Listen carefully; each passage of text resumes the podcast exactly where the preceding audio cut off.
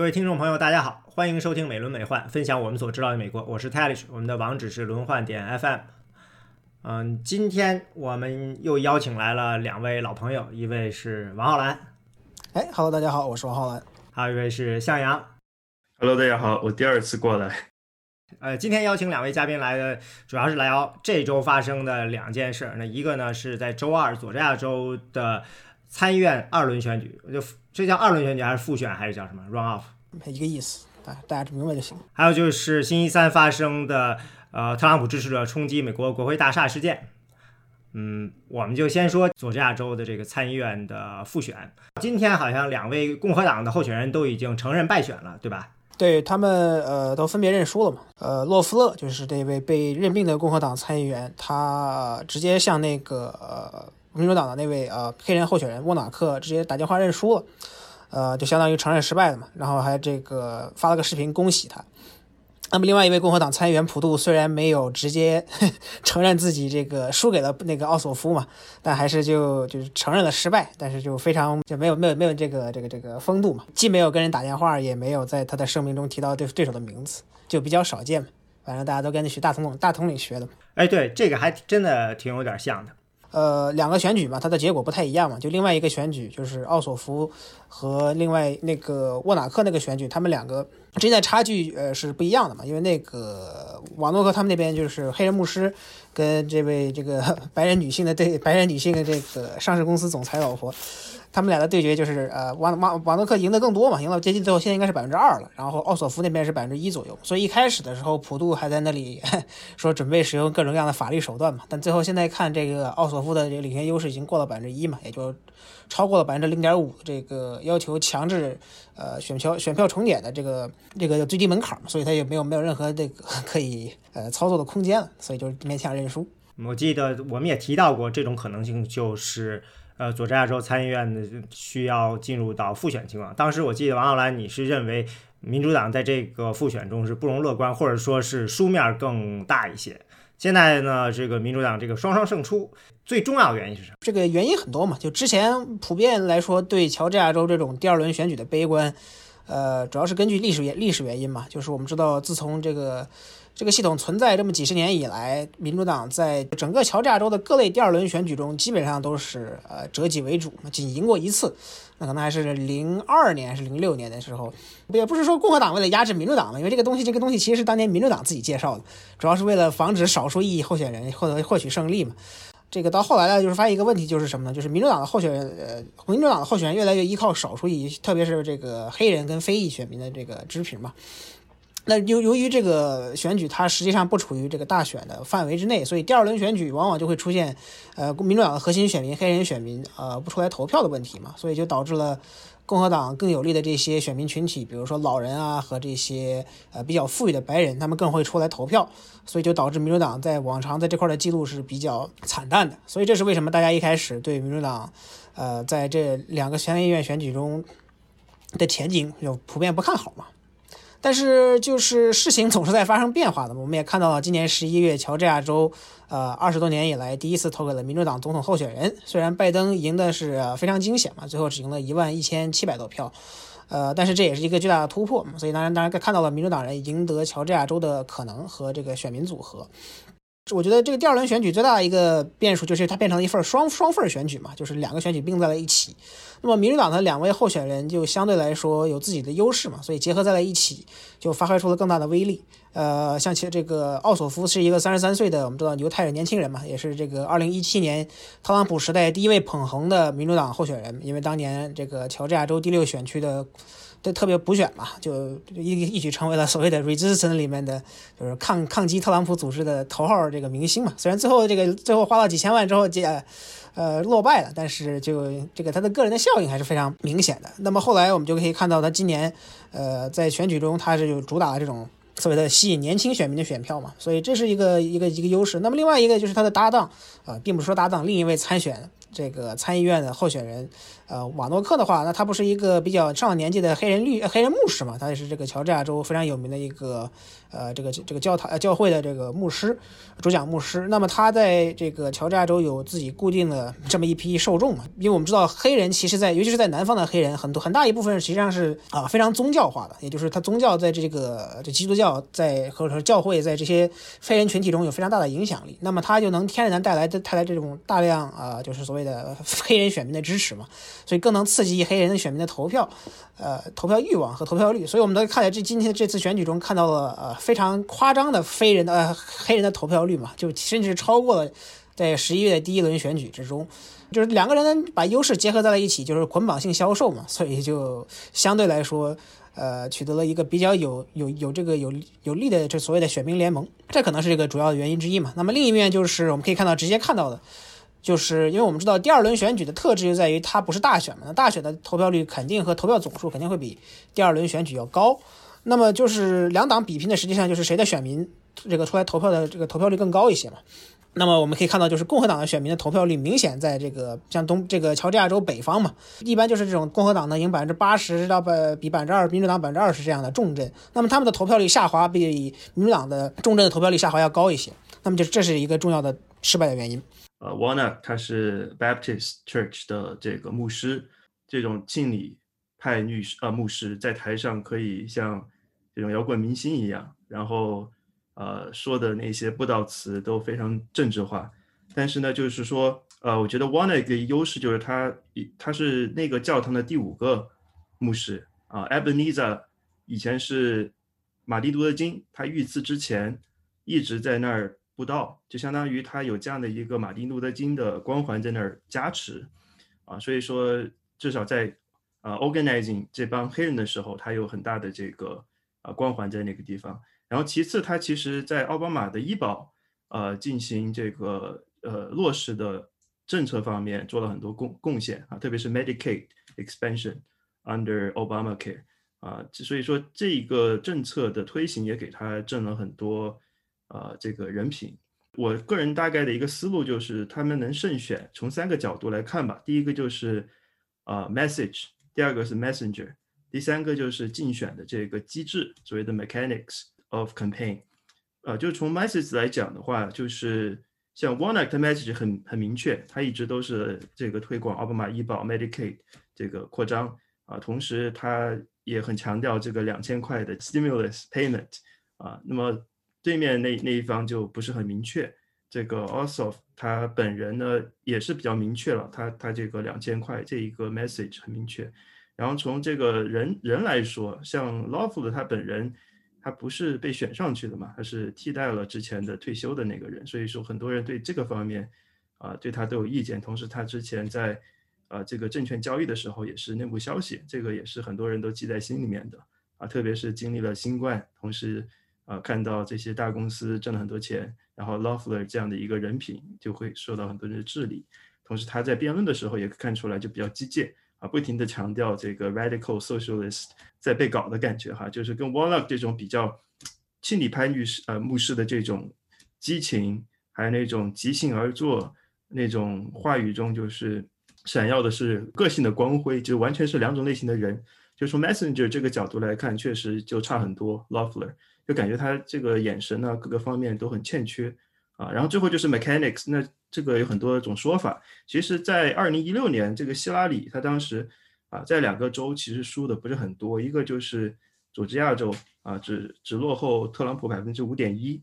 那么亚利桑那州只落后百分之三点五啊。这个其实是当时二零一七年民主党一些市长、一些年轻的这些民主党领袖痛定思痛，在讨论，当时就说，哎，我们是不是应该考虑一下五十州计划啊？因为咱们总是关注总统大选。但是对于地方上的选票的机制关注程度不够啊，钱也不够，而且共和党它这个钱是恒定的，民主党呢是到了某个时段突然之间增加，然后又下去了，所以说当时在讨论这个，然后基于这样的一个现实，就是把这个钱投在哪儿啊？当时其实是有一定的共识的啊，因为希拉里在这两个州的落后都不是很多，然后我们也看到了一些很重要的人物他们做的这个基层方面的。呃，竞选活动啊，包括登记注册呀，都起到很大的作用。所以说我主要是从这三个角度吧，啊，messenger message 还有 mechanics of campaign 这个角度来看，这一次为什么这个民主党会啊取得这两个席位。呃，之前谈到的就是投票率嘛，我们知道一般传统竞选来说有两种策略嘛，就是一是叫做说服 persuasion，另一种就是所谓的这个 turnout operation，就刺激自己的选民嘛。那么第二轮选举往往大家采取的就是这种刺激选民的方式嘛。所以我们可以看到，这次选举它是一个超空前，就是第二轮选举一般来说的投票率会比第一轮选举下降不少。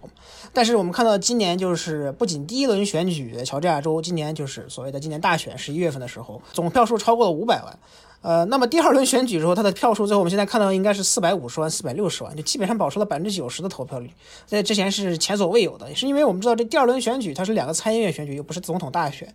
呃，它的这个投票率的投票总数甚至超过了四年前的总统大选和超过了其他以往所有乔治亚州的选举的总投票率。那么说明它是一个相当惊人的，就两党选民都被抽到了充分动员。呃，但是共和党的选民的投票率，尤其是比如说民主党在什么这个亚特兰大这些关键地方，它是百分之九十多，百分之九十三，有的时候甚至是。呃，但是甚但是共和党在这个核心的这些选区，尤其是北方的这些地方，就是这个乔治亚州北部这些保守派重镇，他的投票率只有百分之八十五左右。那么这种下滑，就是最客观导致了他们的败选嘛。我们知道拜登在乔治亚州取胜，他靠的其实是在亚特兰大城郊这些地方的呃较高的这些赢的这个，比如说我们知道拜登虽然只赢了一万多票，但他在乔治亚洲第六国会选区赢了百分之十一。那么从现在来看，就是这个所谓的原来奥索夫所处的那个国会选区嘛，就是比较多的成交富富裕的白人成交选民。那么奥索夫跟沃纳克两个人可能看上去啊，因为现在数据也并不是完全完整的嘛，那么分别可能已经赢了百分之七到百分之八左右，那么比拜登的表现有所下滑。那他们靠的呢，反而就是一是这个保守派选民的投票率，呃，比之前下滑。二是他们在这个所谓的黑人带，也就是这些呃亚特兰大外的这些，就是亚特兰大南方，就是乔治亚州农村地区，本来有很多这些呃比较农村，但是有不少黑人呃人口的这些郡县，批出了比拜登更多的票。那么所以说这是他们胜选的这个关键。呃，当然啊，这就很多人就开始就是要就怪罪特朗普嘛，就说特朗普呃在选举之后一直鼓吹这个选举舞弊的事情，一直在宣传说乔治亚州的这个选举充满了各种各样的问题啊，然后甚至是这个威胁共和党籍的州长。跟这个共和党州务卿两人说他们软弱嘛，帮助民主党舞弊啊什么什么的，然后甚至还在前段时间那个公开打电话要要求这位州务卿替他找了这么一万多票来推翻的选举胜利嘛。这客观上也许会取起到了压制这个共和党选民投票的这个畸形，但是呢，这个理论也并不一定是完全成立的。就我们可以看到这次选举的投票率确实是空前之高的。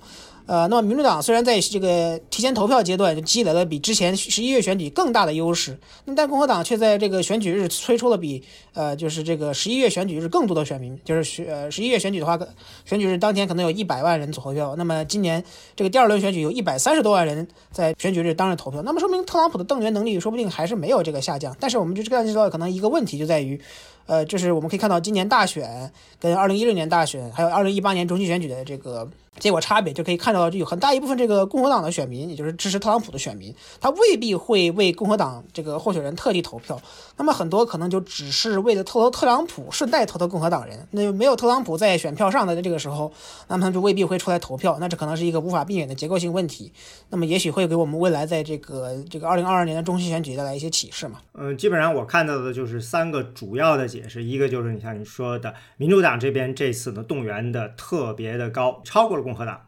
还有一个呢就是你说的，呃，特朗普呢引发了共和党的内斗，所以呢可能会有一些共和党人呢没有出来投票。第三种观点呢就是说呢，嗯，有可能是因为特朗普不在选票上，所以说呢一些嗯特别因为特朗普出来投票的那些农村选民，他们就没有出来。这一点我觉得是很有可能的，因为我看了看关于这次竞选的数据，嗯，关于这次大选不是说像蜥蜴呀、呃黑人啊这些少数族裔，他们呢开始呢，嗯，更多的投给了特朗普一些票。就这次参议院选举相比起拜登的选举呢，那蜥蜴呢明显的又倒回向了民主党，嗯，接近八个点。呃，黑人呢是三个点，也就是说，可能之前的那个因为特朗普上选票，他获得的一些穷人的票，现在又吐回去了。那农村的人呢，你刚才也说了，嗯，投票呢比例下降了。呃，反过来呢，这一些高收入人群和大学毕业生这个人群支持共和党的比例呢上升了，就好像又回到了特朗普之前的那种趋势。唯一一个不符合这样一个变化的就是成交选民继续的向民主党导向了一点五个点，相比起二零二二年大选。所以我觉得现在这个情况，二零二二年中期选举就变得非常非常有意思了。就是说，其他东西如果是这样趋势，但是成交的选民还向民主党倒的话。那呃，中期选举中一般会认为民主党是有弱势的情况。那在二零二二年的时候会是怎么样的？就有点微妙了，因为他们投票的积极性高。这次佐治亚州就是民主党取胜啊，有蛮多呃 catchphrase 啊，有一个 catchphrase 就是 William Barber 这个啊牧师说的，他说 There is no blue state or red state, only unorganized state。就他可能更多的是从这个组织这个角度来说的。就如果去看。呃，佐治亚州北方的一个一个县哈，但这个我是看 CNN 啊，当时就分析那个县，就是特朗普当天去做了一个集会嘛，就几万人，然后就对比这一次最后投票的结果跟他跟拜登的那个结果，好像差距特别小，那么就特朗普效应对这个县的这个影响并不大。特朗普去了一个县去做活动。然后呢，那个地方的投票的结果呢，跟之前大选的差别不大，比之前多了一点点，就是投给共和党的票。它是比例没变，就是比例甚至比之前还要高。但是它问题在于它投票率下滑了，就特朗普去的那个县，就是戴戴顿那个县嘛，就戴顿那个就是 Cherokee County，它的投票率乔治亚州北部那些郡里面最高。那相对来说，其他郡就就下滑嘛，就下滑了多下滑了百分之五。那这个在你差距可能只有几万票的选举里面的百分之五，那么一个一片区嘛，就我们知道这个下滑最严重的就是第十四国会选区嘛，就我们知道那位呃比较还狂热崇拜特朗普的那位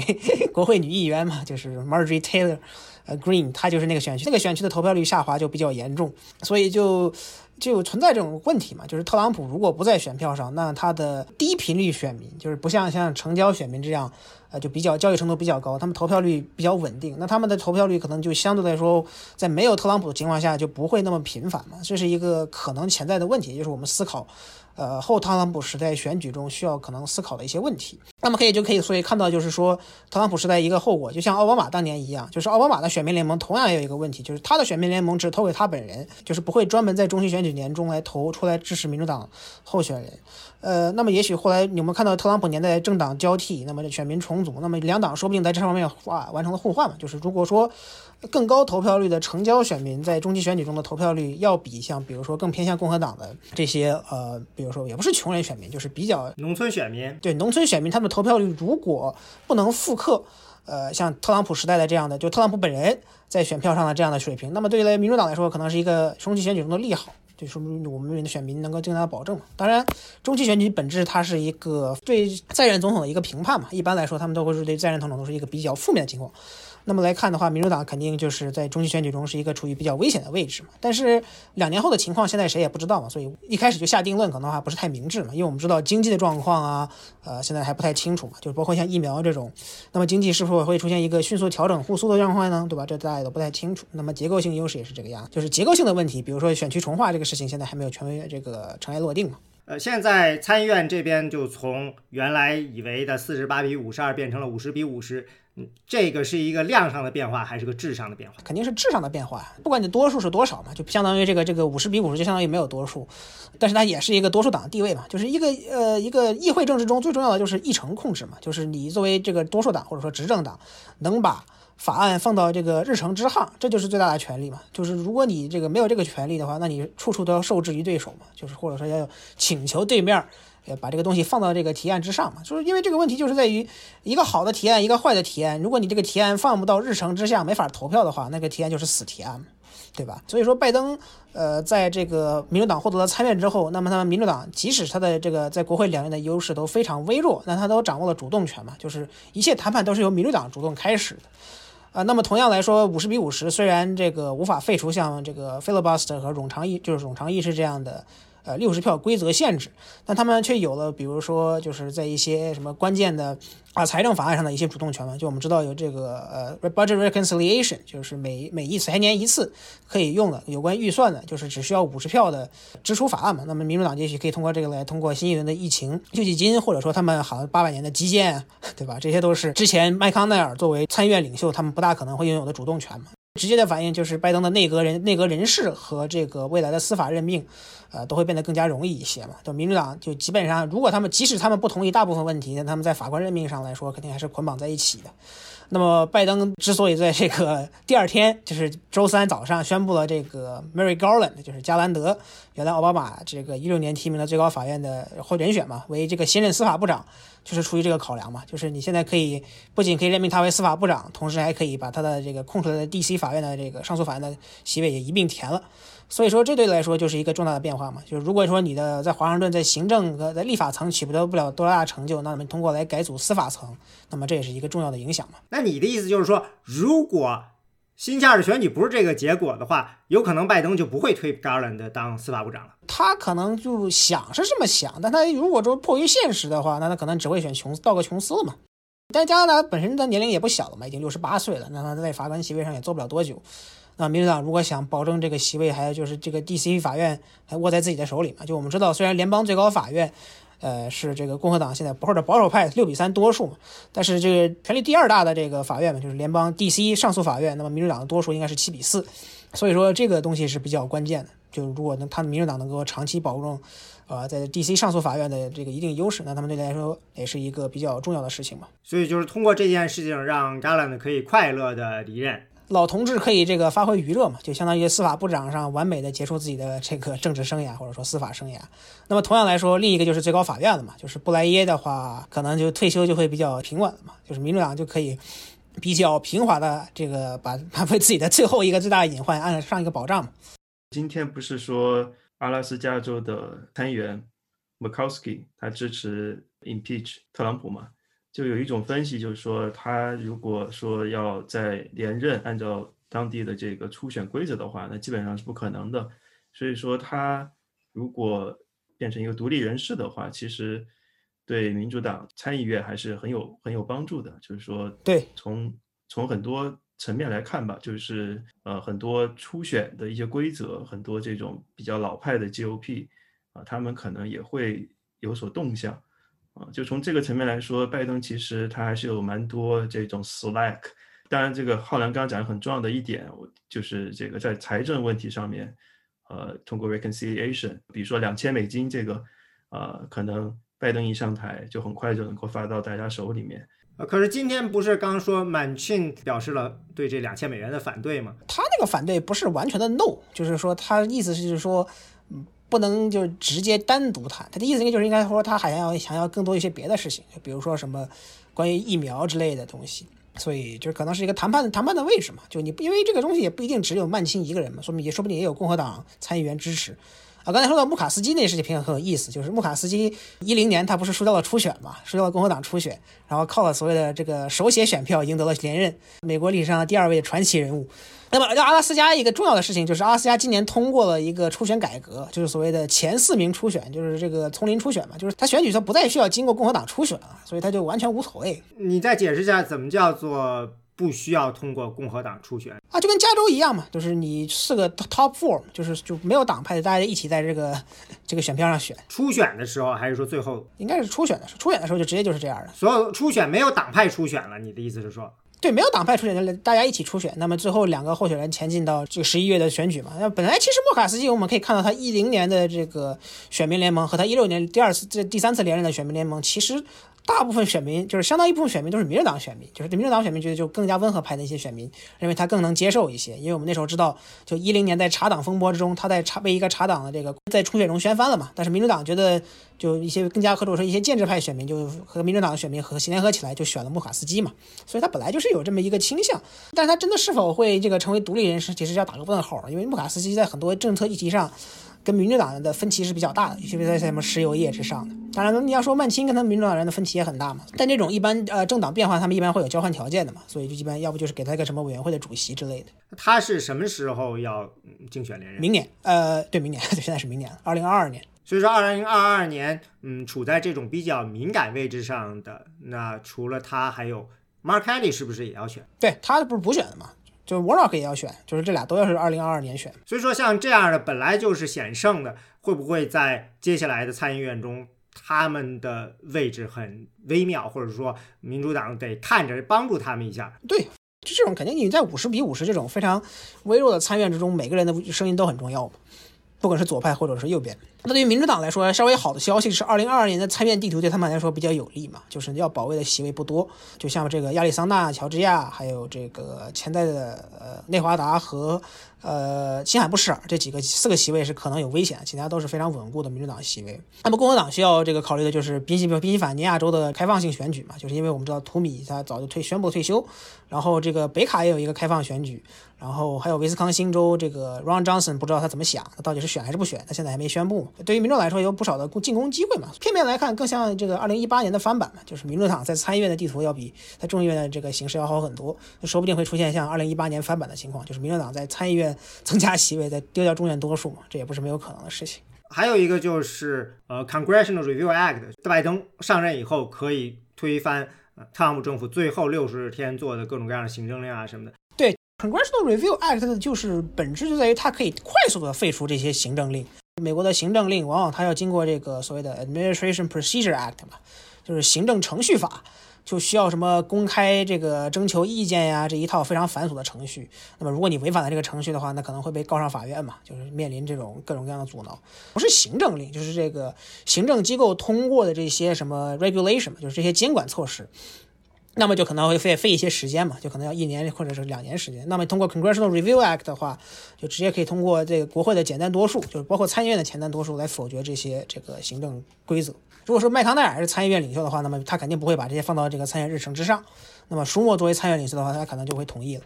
关于这个嗯佐治亚州的选举，嗯，还有什么要补充的吗？哦，我个人更多关注的是这些选举人本身吧。像 o s a k 的话，首先形象气质俱佳，然后呢又有这个 John Lewis 的这个加持吧。他好像高中的时候当过 John Lewis 的 intern，然后奥巴马也给他占了很多场。呃，奥索夫他首先非常年轻，只有三十三岁，这真的是拜登以来民主党最年轻的参议员。参议员就是拜登当选的时候三十岁，就是说这是五十年以来民主党最年轻的参议员。那么就你可以看到，像拜登在 二零二零年参选总统，那么如果说奥索夫以同样年龄的话，他可以在二零六九年当总统，所以你就可以看到他的政治生涯可能会有多长。呃，这个瓦诺克就是特质就是什么呢？就是他是这个历史上第一个民主党的黑人参议员嘛，来自于这个南方州的民主党黑人参议员。这是一个非常有意思的事情，就是我们知道，呃，南方州有没有出这个邦前邦联州嘛，就是因为各种各样种种大家明白的历史原因，基本上没有什么黑人参议员。以前有的参议员也都是，呃，共和党参议员，就是重建时期短暂时间，短暂有这么一段时间。那重建结束之后，民主党又恢复了这个一党独大和开始了种族隔离之后就没有这事儿了。所以这也是一个非常有历史性的一个事件。呃，还有就同样就是这两个参议员，他们俩其实都是自由派民主党人，就不像网网网上的这个乔治亚州以前的这些。民主党这些参议员都是温和派，甚至是保守派民主党人，这是一个很大的变化嘛？就说明了乔治亚州的变化。但是我们也知道，乔治亚州在南方其实是一个比较特的特别的存在，因为它有一个非常庞大的城市亚特兰大。其他州是没有这个同样的特点的。像比如说北典型的就是北卡，我们知道北卡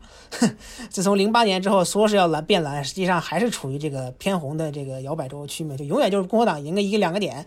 啊，对吧？所以就一直民主党让人很困扰嘛，就是因为夏洛特和这个三角带嘛，就是他们的城市规模不够大，不像亚特兰大占了在这个乔治亚州这么大的一个范围。那么还有很多人就是说，比如说南方州，什么密西西比跟什么路易斯安那有最相当大的这个黑人人口，为什么民主党不去尝试赢他们呢？看上去是很诱人，但实际上问题在于什么呢？这两个州的白人就非常的极化，就是百分之九十共和党这样的。密西西比州就是百分之九十共和党，白人投共和党。那你百分之九十的白人投共和党的话，你民主党无论如何也赢不了密西西比州，就是这个样子的。它的就是说它的下限非常高，但它的上限非常难，非常低，就是因为他们始终无法突破这个问题。路易斯安那也是同样的问题嘛。那么乔但是乔治亚州就不一样了，乔治亚州有这个有大学学历的白人，亚特兰大成交了这些选民嘛，就他们的对民主党或者说对这个自由派理念或者进步派理念更加有受众一些，这就。完远远不一样，好像是亚特兰大地区的人口占到州的人口的六成左右，有点接近这个凤凰城在亚利桑那的这种影响力。对啊，在这个大城县、大的这个城市跟乡农村分裂时代嘛，那么对这民主党要赢这些州呢，最早最早就是靠这些大城市嘛。民主党赢亚利桑那，靠的也是凤凰城。呃，那么这个乔治亚州跟亚特兰大也就离不开关系了，所以这个北卡为什么一直也移不过来，就跟这有关系。那可能亚利桑那移得快一点，还是因为还有一个图桑在那？那那才是民主党在亚利桑那州的票数最多的地方。像这种参议院的选举有这个二轮复选的州，除了佐治亚州，还有哪些州吗？路易斯安那都在南方，故意要压制这些呃黑人候选人。不光是这个，还有就是一党独大年代嘛，就民主党出现是是实际上的选举嘛，就你不能让什么赢了百分之二十的人就就当国会议员嘛，所以就呃设置个第二轮选举，让大家都更加更加心服口服一些嘛。佐治亚州这这个事儿咱们算是讲完了，那咱们讲下一个特朗普的支持者冲击美国国会大厦事件这件事情，似乎才刚刚第一个高潮。我觉得到了今天啊，我们其实没有说我们是什么时候录音的，我们呃今天录音的时候是美国时间的星期五晚上，这件事情是星期三开始的。最新的是说的是呃特朗普被炸号了，是吧？对，对被微信被这个推特永久封禁呃，其他地方呢，像 Facebook 什么的是，indefinitely 就是无无限期暂停。Facebook 好像是到拜登这个宣誓就职的时候是被封禁的，但是从目前这个趋势来看，呃，包括苹果啊也要给这个 Parler 施压，好像今天听说用 Parler 的人觉得经常出错哈，就是感觉是不是要被封了，有这样的一个担忧。就是 Parler 也是这种川普的支持者比较多的地方，极右翼比较活跃的地方。呃，然后从今天整体来看的话，就是特朗普的这个封禁确实还是是一个 surprise，因为一般来说，Facebook 和推特他们的政策就是，呃，对于这种领导人来说，他们有所谓的 exception，就所谓为了公共利益的这样的一种考虑 public interest，或者是呃 Facebook 用的这个词叫 newsworthiness，就是具有这个新闻性的角度来说，他们会呃免除这样的封禁，就还是会最大限度的给予这个总统啊言论自由，或者是外国领导人言论自由。然后像林伍德啊这种律师啊，那就很早就被就被封了，包括这个言论比较出格的，或者是有这种多使份这种意图的这种言论，要么就是被打上黄标，要么就是啊直接被被封禁。所以说，从今天的这个事态发展来看，就是特朗普他的推特被禁了，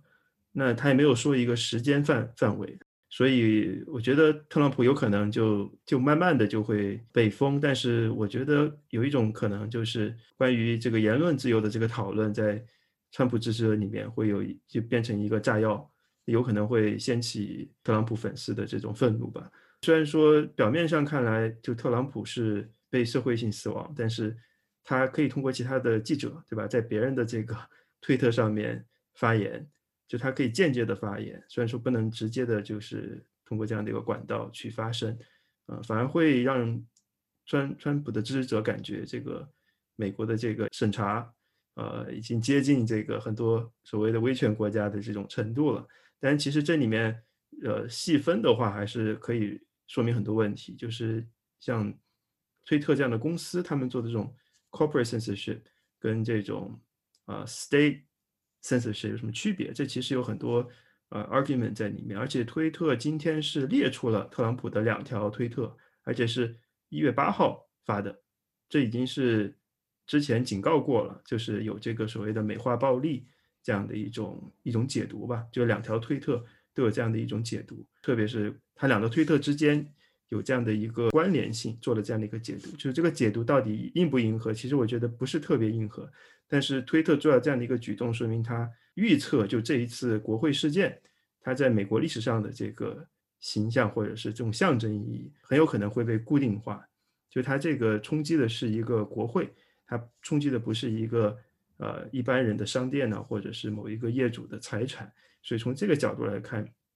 很多这些议员或者是共和党的一些比较摇摆的，他也可能会从这个角度去考虑啊，这一次这一次的这个事件怎么去定性啊，而且特别是考虑到历史上有一些比较相似的一些一些事件吧，比如说日本的这个二二六事变呢，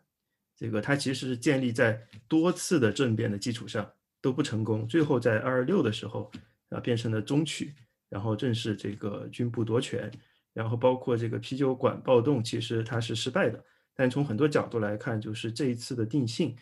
桑德斯说的好，说咱们 impeach 总统啊、或者是第二十五修正案啊、这么短的时间窗口肯定是不成功的。但是这个意义就在于要设定这样的一个先例啊，设定这样一个先例的话，呃，至少他在历史的这种定性方面会有一个说法。所以，夏阳老师已经把这个事情定义成一个就是政变了，对吧？包括麦麦康奈尔，他当天就说是 insurrection 嘛，参议院多数党领袖都已经说是 insurrection 了啊，加上这个民主党就更不用说了，共和党也会考虑呃自己的一个生存策略啊。当然，从特朗普这种吸粉的角度来看啊，这肯定是一次割肉。但是从长远来看，我觉得对于很多呃比较当权派的这个共和党人，他们呃会做出一个选择吧。个人觉得，但是像林奇贯这种比较油滑的，这个出来做一个演讲，razzle dazzle 一下，好像两边都想讨好，但我觉得这是很难的，因为你今天好像林奇贯在飞机场里面，华盛顿机场里面就是被特朗普的粉丝呃大骂是叛徒嘛。这个事件如果说共和党不处理好的话，对今后整个党的生存可能是一个长期的影响。所以说，我觉得这次定性，很多共和党人都会把它定性为 insurrection，而不是以简单的一次一次事故或者是大型翻车事件。如果我站在特朗普支持者的那边，我们为了争取自由，我们去抗议啊。那你怎么区分？就是我们到底是 mob 还是我们是 protester？为什么说我们是暴民，而那些人就是抗议？这因为他占领了国会大厦呀。对啊，这个形象太鲜明了。但是以前也有很多抗议冲进了国会山，在国会山里头抗议啊。那这一次的跟以前的本质区别有哪些？以前国会山的抗议，它是不允许在国会这个 chamber 里头的，就是不许在国会会议室的，就是在国会大厅里头，不是大厅，就是国会的就众院跟参议院的这个呃投票的地方，就所谓的 House and Senate chamber 嘛。这以前是不这个抗议者是肯定进不到这里来的，就他们不仅是就就驱逐了，实际上把他们都这个冲了进去嘛。所以说他们是等于是破坏了正常的议事。对，如果说是判断话，就是他们的目的不仅是要破坏这个事情，而且是要彻底的。翻转这个事情的结果是吗？没人知道他们到底怎么想的，但是这个行为破坏了这这个议会的正常运转。你包括抗议的话，这就就这个程序，它该该就该国会该开会还是开会嘛？但你实际上就已经把国会议员都这个逼迫避难了嘛？甚至很多人不就就说放言要去找这个舒默跟这个佩洛西两个人嘛？就是佩洛西作为这个呃众议院议长，就是美国的实际上的宪法宪法上的三号人物嘛。那么这种威胁人人身安全，它同样也是这个联邦罪嘛？就反正你是侵占，就所谓的侵占联邦 联邦财产嘛，就就可以这么这么理解。就这个说说轻了就是这个样子，说重了就是叛乱。因为我们知道这是国会大厦一八一二年战争以来第一次这个这个所谓失守嘛，就不再不受美国政府控制了。这里面其实有蛮多需要去调查的，而且很多人也在呃去猜测吧，就是呃为什么是。呃，这个马里兰州和弗吉尼亚州派了国民警卫队，而且是彭斯和南希·佩洛西就呼吁这个国民警卫队、国防部啊出动国民警卫队，大概小半天吧都没有任何回应吧。然后最后是这个彭斯联系到了这个米勒，然后派来了国民警卫队。就这里面是不是有所谓的软抵抗，或者是事先有所谓的一个默契，或者是警察他们？是不是有一个默默的允许？这个这个都需要被调查，而且有很多这些 anecdotal 的这个视频啊，可以看得出有些警察可能不光光是 bias，这个就是双重标准吧。我们说对白人或者是对黑人，这个也有很多社会学的调查证明。呃，好像有一个证明，今天被奥巴马转推了三篇文章啊，一篇是比较大数据的，就讲对于这个呃，从今年五月一号到十月二十。八号的这些骚乱里面，警察对白人干涉的比例要比对黑人干涉的比例要少一半，而且在面对这种情况的时候，对黑人的使用暴力的比例高百分之三十四啊，这是今天奥巴马转推的啊，也有很多这样的一些事件，但也有很多这种警察，他其实也是特朗普粉丝，或者是还跟这个进来的人这个自拍。就看得出来，这里面是不是有这种需要去挖掘的一些东西，包括这个北约有两位。情报的官员也说，这这很有可能是一种默默的这种这种支持在里面，加上两个人的死亡，一个是这个呃特朗普的支持者那个女性巴比特，这个可能对特朗普来说，从他的支持者来说会给他减分，因为在很多人眼里面就是，嘿，特朗普的粉丝这个牺牲了，你特朗普跑哪去了？你还出来呃说他是这个暴徒，对吧？所以有很多这样的一个。一个说法。那从另外一个角度，那个警察好像叫 Sicknick，好像说是被消防器给砸死了，但他跑到办公室的时候才晕倒的。所以这个又给国会啊最后选择对特朗普进行一个处理，不管是二十五修正案还是这个 impeachment。啊，都都有很强的这种民意的一个效应，不管是 anecdotal 还是从真正调查出来的结果来看，就是这起事件啊，特朗普很难就是能够甩开，包括他在当天早上就是事件爆发的这个直接的导火索，他做的演讲，还有包括他的这个律师朱尼安妮说什么 trial by combat 啊，通过武力进行审判啊，这些词眼。啊，本身就已经是很明显了啊，而且他演讲还没搞完，这个这些粉丝就已经冲到国会了，所以说这里面就有很强的一个关联性在里面。就是说，它跟以前的一些抗议是不一样的，就是这里头有一个明显的一个重要的。煽动者就是特朗普，你说的朱利安尼，还有就是一些呃参与参议员啊什么的。虽然我现在有点怀疑他们个人的目的是不太一样的，但是呢，不可否认的就是这跟之前的抗议活动的更多的是民间自发的，是不太一样的。还有一个就是感觉这次活动从一上来。从准备的时候，暴力倾向就特别足，不像其他的一些抗议，比如说，呃，去年夏天的这个 BLM，就是 Freud 的这个抗议，是小范围的抗议，慢慢的持续发展发展，然后最终会突然间开始进入到出现暴力冲突的阶段，总是有这么样一个过程。这个几乎就是从一开始，或者说就在一两个小时之内就进入到了暴力阶段，尤其是还发现了这个一些炸弹，对吧？就是有组织、有这个有计划的试图推翻美国政府，你要定罪的话就是这样的。今天刚才一看到一个十二月二十一号的推特，就有人会估计，就特朗普的支持者会在一月六号就占领国会嘛？这个事情就不是大家看不想不到的事情，就因为他们已经可能在这个右翼圈已经呼吁了很久了。啊，但谁也没想到，他们就真的就这么就这么进去了，对吧？然后还把国会的领导人都给弄到避难的地方去了。实际上，这个事件形式性质可能就比二九幺幺还要恶劣嘛，因为我们知道九幺幺的时候，美国的这个国会也没有像出现像现在这样的状况。所以今天我看到有人就估计说，拜登上台后肯定会展开大规模调查，这调查可能比九幺幺还要调查的更范围更大。国会的这个警察的头不就已经被要求辞职了吗？就是十七号、十六号还是十七号辞职，然后这个参议院跟众议院的警卫官们就 Sergeant Arms 就直接被开除了。其实我们都知道，他们都是底下的这些，最重要的还是你怎么问责特朗普。我觉得今天可能刚才说的这个，在推特上特朗普被炸号，大家意见很大，一定程度上也是你在政治上你还不能对特朗普做什么呢？你这些在国会那些呃议员、参议员啊，国这些他们也只能是说一说，他们在行政机制上还没有。真正开始呢，然后呢，第一个下刀子、下的最狠的都是这些呃大的科技公司，这个可能让大家觉得说，哦，好像呃这些人才是真正的能够有这个实权开始对特朗普进行切割的这些人，让他们产生这种心态反差，觉得呃怎么能是这样的呢？媒体公司你们的权力太大了。首先是因为司法部规定了嘛，或者就是或者说就传统的来说，总统是不能在在任期间被起诉的，也是不能追溯总统的法律责任。但是这个事后就不知道了，就事后算账的可能性也不，现在看来上就不小嘛。所以我们特朗普这两天很担心的感觉嘛，就还专门专门跑出来就发了个视频，相当于认输了嘛。虽然说没有提到认输这个字儿，但是对于他来说已经非常难能可难能可在可在了。那么国会现在不就开始讨论起了第二次弹劾的事情嘛？但是这个东西就怎么说呢？想办成实在是太困难了，因为这个只有十剩下十二天了嘛。就你即使下周这个众议院讨论。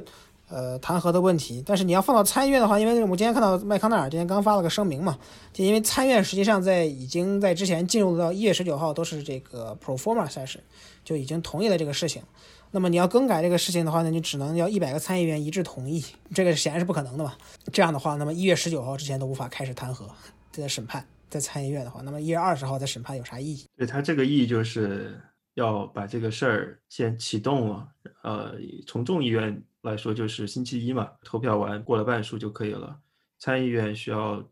有这样的一个比例，好像三分之二吧，相对来说比这个二十五修正案要简单一点点。二十五这个第四个条款就是说，呃，两院都要有三分之二的这个支持，所以说，呃，从 impeachment 来说。技术上要稍微简单一点，那这个时间窗口确实太短了。其实是差不多，二十五修正第四条三分之二嘛。但你如果众议院能凑齐三分之二，那么在参议院能凑齐三分之二，众议院也能凑齐三分之二。弹劾同样也不大可能凑齐三分之二嘛，是吧？对，理论上其实都都很难，但这个行为它本身具有一个很重要的象征意义嘛。啊，首先这这个国会事件，呃，从这个道理来说，呃，去进行弹劾是是可以说得通的。啊，就是说这个 feasibility 可行性上啊差了一些，可以把这个事情炒大一点，因为这个国会事件离拜登他上来他就只有十多天的时间，你就把这个事情呃炒大一点，就这个这个事情的定性的过程，它需要有这样的一个一个一个推动，啊，就通过这个引人注目的呃再次弹劾。显然，嗯，从麦康奈尔啊或者其他人反应看，他们试图是要把特朗普给踢出去，但是。呃，也有可能，如果特朗普成功了，会不会把他们给踢出去了？踢出去的可能性不大，就可能会分裂吧。就如果真的要这样的话，就是我不太同意共和党能彻底的跟特朗普切割嘛。就我们知道，特朗普在共和党当中这个一言九鼎的地位，他显然不是因为这些国会议员形成，他是显然是因为他和这个共和党大部分基层选民的。紧密联系，或者说直接呼吁嘛，就是相当于就相当于这个宗教领袖崇拜一样，这样的魔力并不会因为任何事件而减弱。我们可以看到，就 YouGov 昨天前段时间直直接就做了个民调嘛，就百分之四十五的共和党选民认可这个 进攻国会的行为，对吧？那么这些选民就不不管这个民调到底准不准准不准确嘛，但你可以说明相当一部分共和党选民就是愿意追随这位这个总统和领袖。最有名的就是在第第五大道上射死一个人嘛，他的支持者还是会保持同样的。那么也许在这个事件之后，那他的支持率同样还是会是这样的。就是我们知道可以看到，这个这个国会事件之后，就一月六号事件之后，就共和党的上层，就所谓的传统上就是大家喜欢讲的建制派，也就是这个共和党国会议员阶层，呃，主要是参议院阶层啊，还有众议院，我们可以看到这个一百二十个众议员还还为他投票助威呢。对啊，要看具体的选区对特朗普的支持度。对啊，所以说这些人，尤其是在。这共和党的初选中，我们就知道初选中一般都是比较极端的这个政党分子嘛，就两党都是这个样子。那么在共和党中呢，就是川，呃，川普势力或者川粉势力的话，那就更加强大。那么因为我们知道，议员的话最重要的就是生存嘛，就如果你在初选中失败，那你就没有这个政治生涯了。那么这些人可能还会长期的受制于这个特朗普。也就是说，特朗普即使是在闹出了这么捅出了他这么大一个这么大篓子，他的名声大损之后，他在共和党的地位中到底能有多大的损耗？我觉得其实是要打一个问号。尤其是可以看到，当然了，这个社交媒体对他的封禁可能是一个比较大的问题，对吧？如果你失去了这种麦克风式的直接跟选民沟通的工具，那你的成效是不是会打个这个减半啊？或者说在未来会不会受到影响，也是个很大的问题。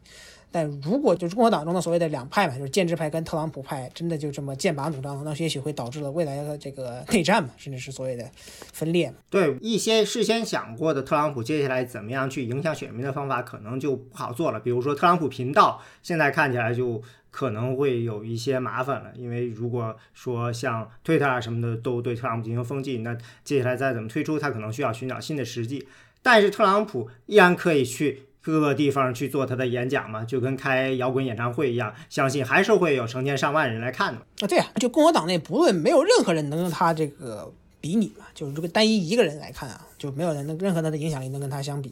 尤其是他的这个，他对于这这么多选民，比如说，即使在今年这么困难，就去年这么这困难的情况下，拿到了七千四百万选票，对吧？超过了任何历代任何的这共和党的选民，哎，共和党总统。就我们也可以看到，像中期选举中和这个乔治亚选举中，就可以看到这些选民只为了只冲着他来。对吧？那你在共和党本身自己的选民基础就不再萎缩的情况下，那他妈需要这些特朗普的选民来赢得选举吗？就是他们是无法开罪他的。但是如果说特朗普的行为真的让他们无法接受，就比如说做出了像导致了一月六号这样的事件，那他们如果想跟他切割的话，那么可能就会面临着一场非常艰难艰难的问题嘛？就这个相当于一个癌症一样，或者说就是你已经上瘾了嘛？就相当于吸毒一样，就你已经上瘾了，明知道他可能会毁掉你的身体，对吧？你想跟他做斗争，但是这是一个非常困难的事情。就看你从什么角度来看了。你要是。看共和党它的这个生存或者它的呃这个选民基础的话，那肯定是很难受，就是割席本身就意味着割肉啊。但是从民主党来说，他应该是乐观其成吧。真正就是非常铁的特朗普粉丝，就是从刚刚呃浩南讲的这个 Ugov 的这个 poll 来看的话，就是有共和党百分之三十五的就觉得这起事件是呃最大的罪魁祸首是拜登。啊，当然还有百分之十七认为部分因为拜登导致的，所以说这个共和党里面只有大概一半的就对对对这这起事件他是持负面态度的。光从这个数据上来看，特朗普他还是那个特朗普。这共和党的话，他会从短期和长期的角度来看吧。就短期来看，如果就以这样的一个 Ugov 的这个 poll 来来来看的话，那确实是挺糟糕。但从长期来看，包括怎么去解读这起事件，就是争取那百分之十七里面的呃人把把共和党的这个长期的生存呃策略把它纠正了，觉得也也是一种思路。就很多人就把美国这些年这四年或者说共和党这四年的变化就甩锅在特朗普本人身上嘛，但我始终觉得有什么样的选民就有什么样的政治人物嘛，所以说这个共和特朗普的诞生并不是美国分裂或者说美国呃这个政治极化的源头，那实际上就是一个现象嘛，就是它就是必然产生的产物。那么既然是选民就是这个样子的，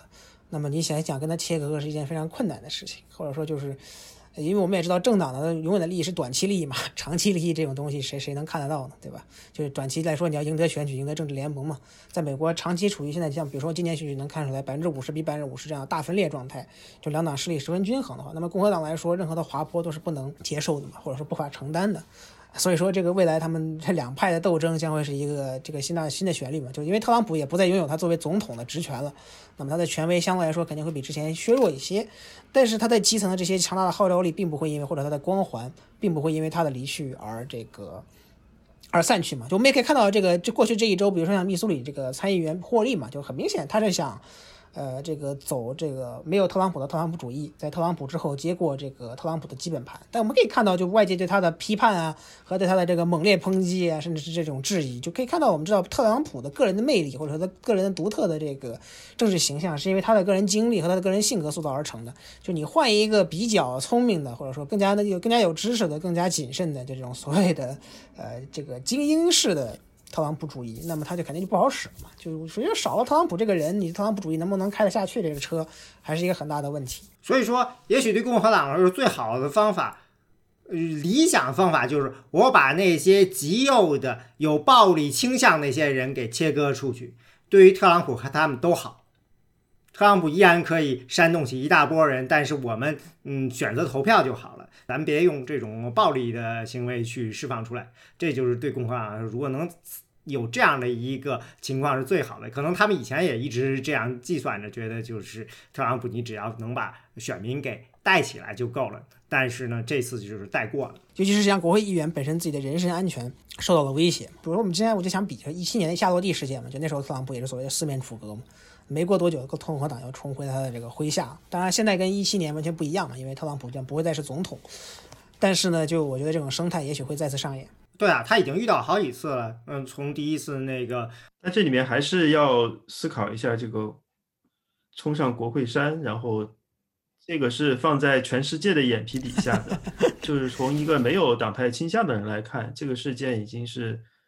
呃，就不能再明显了。包括那些 标志性的照片，啊，把南方旗直接拿到了参议院的这个内室，然后背景还是一个当年这个废奴声呼声最高的 Sumner 的这个照片儿。就是说这些东西，啊，它是会慢慢被解读出来的，慢慢会被更多人去讨论的。就这个事情信息含量太大了。就现在我们看上去好像。呃，从短期来讲，还是要把特朗普给保住。但是慢慢这个事情，它会有一些衍生的后果，还有我们很难就去判断这这这些依然能够组织起来、组织民兵的这帮啊铁杆粉，他们会做出什么事情了。所以说，这个也是一个需要去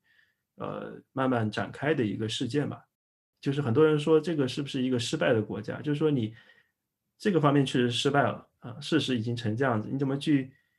怎么去解读这个事情？怎么去处理这个事情？你不能失败。从国家的这种能力来讲的话，怎么去做一个交代？那么特朗普他跟这个东西有多大的这个关联性？包括他做的这个早上的演讲，还有他身边那些人做的演讲，就每一个字儿其实都已经跟这个事情接下来发生的他的这个流程发生了紧密的关联。就是这个事情，他从真相的角度去去调查，其实是不难的。嗯，如果这东西被真正的就是把它表达清楚了，或者被大家理解了，我觉得这个呃，heart and mind 不并不是那么困难的，就是就这个事情它必须要有一个过程，所以我觉得拜登他可能会选择把这个事情做一个呃大规模的调查，啊，可能并不会像这个 Graham 说的，It's time to heal。这个 healing 的话，需要需要 truth 啊，需要有一定的真相，然后才能够 re reconciliation。包括当年这个马丁路德金也是这样一套，就是说你首先你需要把这个真相给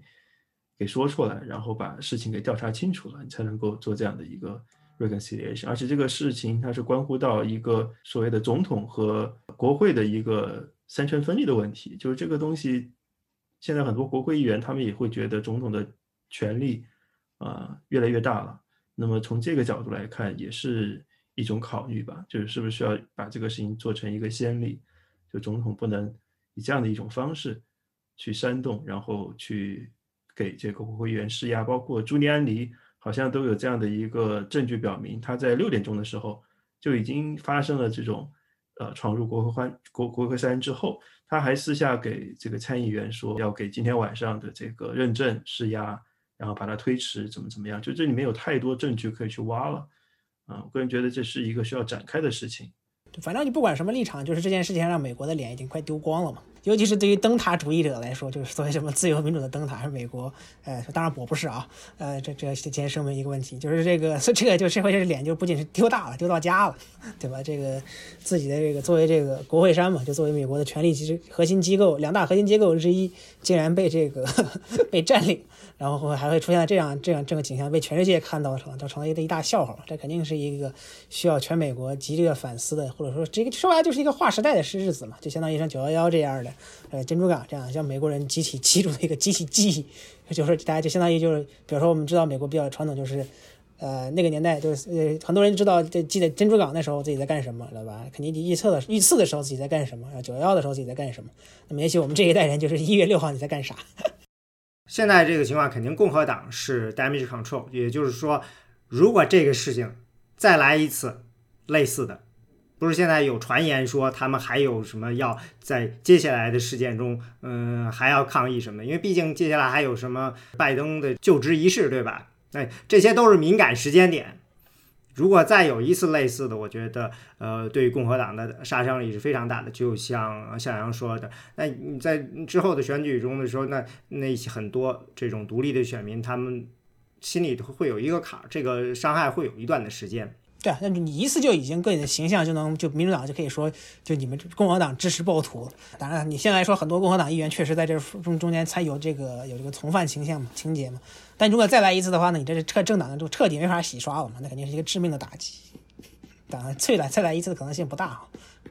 当然，我们现在也无法预料说他们能干出什么事对你，你不要随便说这种话，很有可能被打脸。我我收回我的话，特朗普的支持者是能干出任何事情，我都不奇怪。推特不已经今天说看到一月十七号，就他们也要在计划再次去国会嘛？但一去叫国会也不开会，所以你还不如一月一月二十号呢去那个呢。我不认为他们有相当的组织，或者说他们的组织是属于这种呃没有领袖的组织。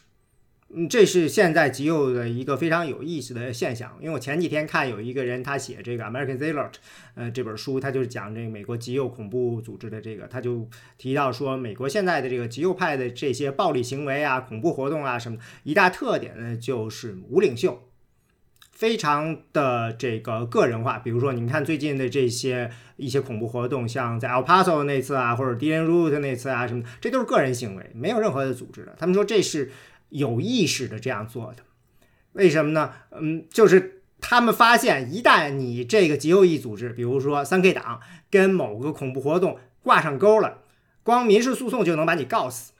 所以这个就是对他们来说是非常痛苦的生存危机。还有一个呢，就是你一旦你有了比较好的组织，你就面临着被 FBI 渗透的危险。所以呢，他们有意识的在九零年代以后呢，选择了呃无组织的、无领导的这种行为。所以你看到很多进行暴力活动的人呢，这些人通常情况下都是属于新手，还不是那种多年的极右翼。当了很多年的人呢，他们呢一般呢都有一些松散的这些群体。它会长期存在，但是呢，很有可能他们就是把他们至少要从主流给挤压出去，因为他们还是非常担心的，就是有主流的这些政治家呀，或者是一些组织啊，对他们表示支持，这个就非常危险。如果这一次我们能够对特朗普进行一定的问责，让他呃产生了忌惮的话，那我觉得特朗普也不会那么傻。因为我觉得他的最厉害的一点就是什么事儿都要跟自己，呃，拉清干系。就是说，一旦出现了恶性事件，特朗普很可能会会选择更模糊的那种说法，而这些呃极右翼的这些人呢，很可能还是会兴奋的选择时不时的突然有一些跳出来这样的情况。就是你说的这种情况，其实能够给这些社交媒体公司更多的 incentive 去进特朗普的言。就其实这个已经陷入了一种死亡螺旋了。就特朗普他无论说什么，呃，特朗普时代我们知道他之前有一个推特叫什么 “coffee coffee” 吧，就是呃，就是说像 Q 这这帮人，他可以从鸡蛋里呃鸡蛋里面看到骨头，就是就是看到耶稣也有可能。就就特朗普他任何言论在这样的一种环境里面，他就是会得出一个结果，而这个结果很可能就是。这种暴力性的，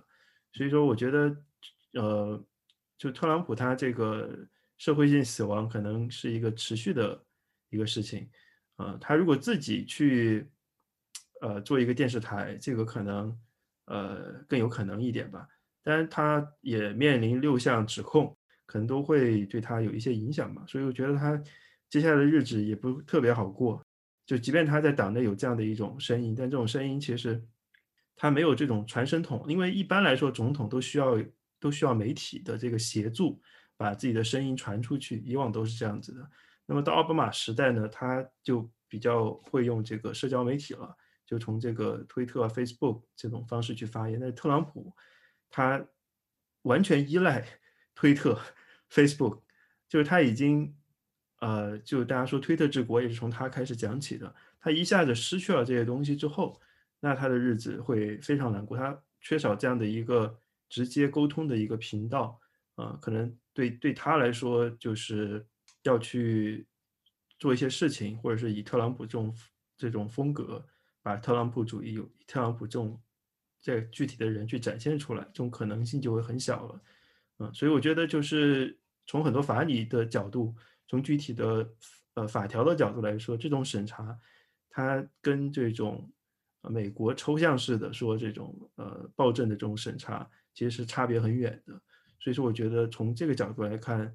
呃，就是还是可可可控的一种状态啊。就是关于这个呃，就是就是就是说这些 leaderless 啊 social movement，其实从占领华尔街运动开始就已经成为了一种呃社会运动的一种一一种手段了。那么慢慢的就已经形成了一个主流了。所以我觉得这个这个它本来就是一个常量啊，真正需要做的就是怎么去呃怎么去面对阴谋论这个事情。因为我记得在奥巴马时期，呃，那个 c a s s o n Stein 当时写了一个文文章嘛，就怎么去怎么去解决阴谋论的问题。他说应该深入渗透到阴阴阴谋论的这个这种话语体系里面，要去进行反制。所以说，我觉得这个也可能是拜登需要去思考的问题，就怎么以一种。比较美国的方式去呃去解决阴谋论这样的一个组织或者是这样的一种一种话语体系怎么去结构啊这也是需要去做的事情，但这个就呃说到 regulatory state 啊这也是共和党比较反对的，所以我觉得这也是一个这这是也是一个两两党之间去需要去思考的问题。当然这个从党纯粹的党派利益来说，这个事情可能会有点吃力不讨好。对，跟这个阴谋论的这个关系确实是一个非常复杂的，我觉得也是接下来很难办的一件事情。因为我开始是没有想到会出现呃这个事情，所以呢，我不能理解在大选之后出现这么多的阴谋论。因为我个人对现代阴谋论，也就是最近这些阴谋论的质感，就是阴谋论有很强的能动性，它要让你干事儿。你比如说，我反疫苗，我就不去打疫苗。我担心这个犯罪，我就去买枪，我就去装警报系统。嗯，它有一种非常强的能动性。但是我就想，你看这些大选之后的这些各种各样神奇的这些阴谋论，我就想，你看了这些要干嘛呢？它好像没有特别强的这种能动性。嗯，直到最后啊，这个冲击国会山这事件让我想，哇，原来它的能动性还这么大。有不少的议员好像这次竞选中还支持阴谋论，不管是胜了的还没胜的，对吧？有啊，就就那几个比较有名的嘛。Majority Green，其实有一本书写的还不错，这个库尔特·安德森写的一本书叫呃《梦幻之地》吧。那个奥巴马最近发表的声明也用了这个词，就是说自己创造的这样一种一种幻想式的叙事。呃，它里面讲了，其实美国从建国开始，它就深深的就是具有这样的一种幻想精神。就幻想精神对于美国这个国家来说有好处也有坏处。好处就是一个国家爱幻想，它就是一个年轻啊有生命力的这种展现。但是到了现在这种情况下，这种幻想精神它被这种社交媒体这种啊 bubble 去就是窄化，或者是呃。放大或者是被政治化之后，可能就会有一些意想不到的结果。但是美国其实从这种文化的角度来说，它确实就是盛产阴谋论。而且像特朗普这种，呃，什么东西都卖过哈，卖过这个床垫啊，卖过除臭剂啊，卖过牛排、红酒啊等等，他其实就是一种来者不拒的。就就就像特朗普的很多粉丝，他就是一种。来者不拒的心态，他不需要做大样本随机双盲对照组实验，他直接就你给他什么，他可能就接受，只要符合他的这种直觉。所以说，很多特朗普粉丝就是说他直觉上觉得特朗普是对的，他不会去用各种证据去进行分析。所以说，我觉得这个就是跟美国伴随而生的一种一种一种心态吧。你可以说是一种童年心态，爱幻想；你也可以说是一种巫术思维，是一种前现代的东西。但它就跟美国伴随而生，就就好像是这这几年就尤其的具有这样的一个一个特点，它一直都有啊，包括这个之前早二十年的这个特朗普啊，那个叫什么 Pat，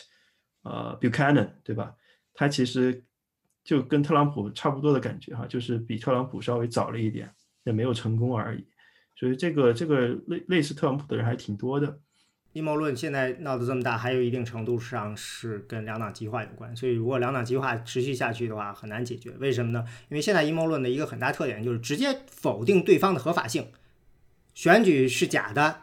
呃，fake news，或者说奥巴马你根本就不是生在美国的，你直接就把你给取消国籍了，所以就没什么好讨论的了。在这种极化的情况下呢，你直接把这个对方党派给灭掉了，就是对方党派根本就没有任何的合法性。这种情况下就不需要讨论什么呃政策呀什么的这些事情了。在这种现代极化的时代呢，其实呢，他们的生存的土壤呢就变得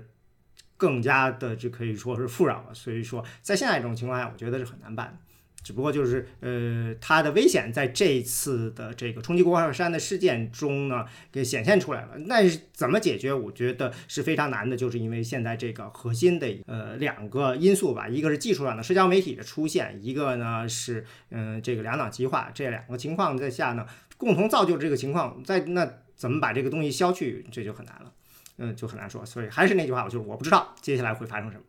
两位还有什么意见？就是有什么有意思的政客，你们还想评价的？关于在这次事件中，这个霍利不就是典型吗？就是克里斯也打打了同样的算盘嘛。这些为特朗普，呃，在马前卒的这些选民，这些这些国会议员，就是什么这个对拜登选举结果提出异议的嘛？那肯定都是为了自己，而不是为了特朗普嘛，对吧？这是为了跟特朗普的选民讨好，就为自己二零二四年选总统。呃，留下基础嘛。那霍利跟赫鲁兹这两天就是面临着大量的反弹嘛，就他们的参议院同僚就很多要求他们辞职，肯定不会辞职嘛。但这种压力其实是很少见的，就就后果很严重嘛。就所以说，特朗普这个人是不能随便学的。就特朗普这个人独特的自己，作为他当年这么多年以来的美国的名人，他的这种特殊的效应，不是一般的政客能效仿的。就假设我们做一个思想实验，就特朗普他有一天消失了啊，或者他这个因病去世了哈，那么。有没有一种可能性，就是跟特朗普特别像的一个人啊，经历也比较类似，然后说话的方式也很像，然后他也采用了特朗普的这些政策，那有没有可能出现这样的一个接盘接盘侠？不需要这样，就像肯尼迪死了，然后约翰逊打着肯尼迪的大旗去折腾了很多事儿似的嘛，把这个作为一个 lost cause 给接起来。特朗普不还有儿女嘛？这不就最简单的接接盘人了？即使他们不像他老爸那么有这种呃性格乖张啊，或者说这个名人效应嘛，因为我们大家知道，特朗普实际上在美国在七十年代以来就是个名人了，可能接盘还是有，但但效率可能就不像特朗普这样做这么多出格的事情，最后还能平稳过关嘛。直到这这回，直到这回可能是捅了 捅滔天大楼。那他还是有一个问题，就是像这个说特朗普效应到底能够持续多久？特朗普这个状态能够持续多久？其实也是存疑的，在我看来，有可能就是可以持续很多年，但是我也有一种怀疑，就是也许突慢慢的就就过去了。对，反正这个实在是说不清楚嘛。就像杨老师也说了，就民粹主义有它来得快，对，去的也快的这个特质嘛。但是这特朗普主义在美国现在如此生命力如此旺盛，对吧？我们很难看到，就包括像这种极右翼这种势力，呃，他们很快会消失的感觉。这件事情可能就会导致他们被短期的边缘化嘛。但是，呃，在过去的这么一两年时间里，我们可以看到美国人民的 这个反应神经和这个。这个注意力注意力时间段都非常短，就说不定很快又卷土重来了。那就感谢两位嘉宾来参加今天的节目，等将来你们被打脸了后，我再邀请两位来参加。